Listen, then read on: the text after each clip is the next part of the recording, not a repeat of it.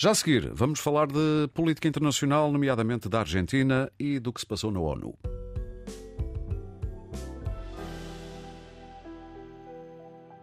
E para isso, claro, contamos com o Felipe Vasconcelos Romão. Felipe, bem aparecido, seja bem aparecido pelo destacável.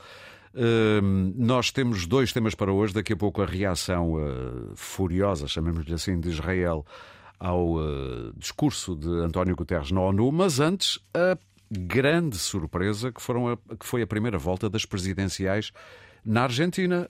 como é que se explica que as sondagens tenham falhado tanto na Argentina, Felipe? Olá, bom dia. Bem, em primeiro lugar, as, as sondagens têm uma transição, uma tradição de, de, de, falhar na Argentina. É frequente esse, esse insucesso das sondagens Uh, no entanto, nos últimos dias, uh, em que foi legal publicar estudos de opinião, já havia um indício segundo o qual uh, Sérgio Massa estaria a ultrapassar Javier Milei e a posicionar-se em primeiro lugar.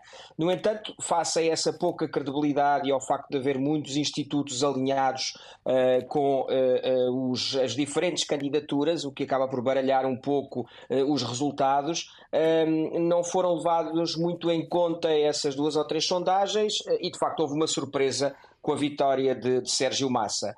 uma vitória que acaba por representar eh, a resistência, em primeiro lugar, a resistência do peronismo e a capacidade de recuperação desta formação política. Aliás, Sérgio Massa, deixe-me só dizer isto, supõe que ainda é Ministro das Finanças num país que tem 140% é. de inflação ao ano ministro da Economia, uma espécie de super-ministro que manda hoje mais do que o Presidente da República.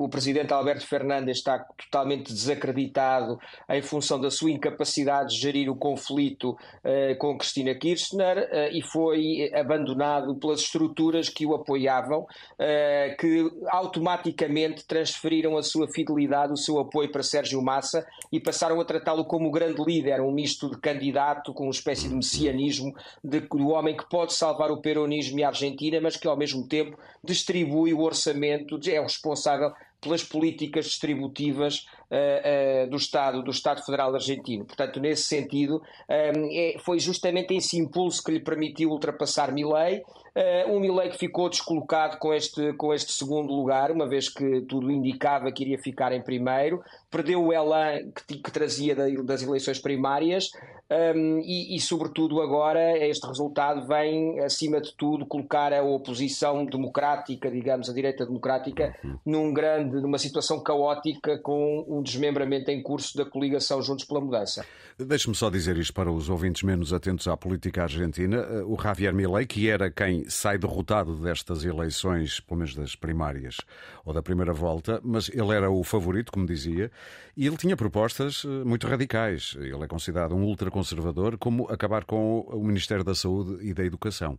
Portanto, não sei se isso terá contribuído também para o péssimo resultado ou não, não sei. É, é, provável uh, que o resultado não foi péssimo, digamos que não tem uma estrutura partidária e mesmo assim chega a 30% de uma primeira volta e muito provavelmente irá reforçar esse resultado na segunda volta, o que não quer dizer que venha a ganhar, mas é muito provável que a campanha também por parte do peronismo que visou sublinhar esse eventual caos que poderia ser gerado pela, pela vitória de Milley e o fim de políticas assistencialistas e políticas uh, sociais uh, tenha assustado e tenha mobilizado uma parte do eleitorado que visou contrariar uma, uma previsível claro. vitória de Milley.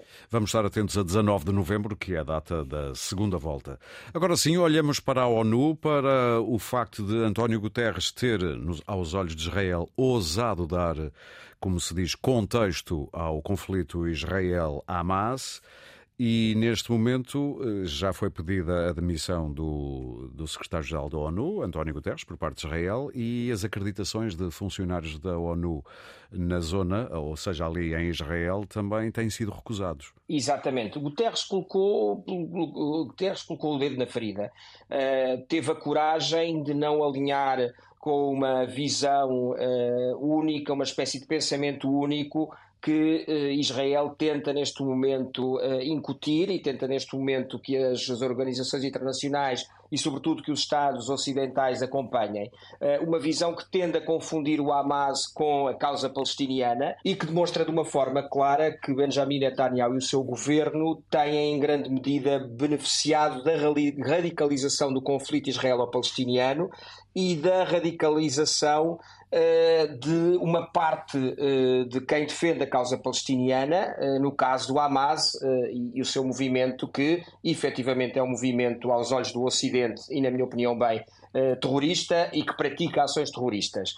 Um, o que não invalida, no entanto, que o facto de termos tido um atentado desta magnitude, como o que tivemos no dia 7 de outubro, nos impeça, como Guterres, de ver que o conflito e que aquela ação está integrada num conflito muito mais amplo. E foi isso que António Guterres fez, sempre com um ponto muito relevante: a salvaguarda das vítimas, a salvaguarda claro. dos interesses das vítimas que têm em causa os seus que têm visto em causa eh, sido colocados em causa os seus direitos um, ehm, e que devem ser salvaguardados pelas Nações Unidas, uma vez que mais ninguém se preocupa até ao momento em salvaguardar os direitos dos civis não armados neste conflito. Felipe, infelizmente parece-me que vamos voltar a este assunto nas próximas semanas. De qualquer modo, um bom fim de semana e obrigado. Obrigado, bom fim de semana.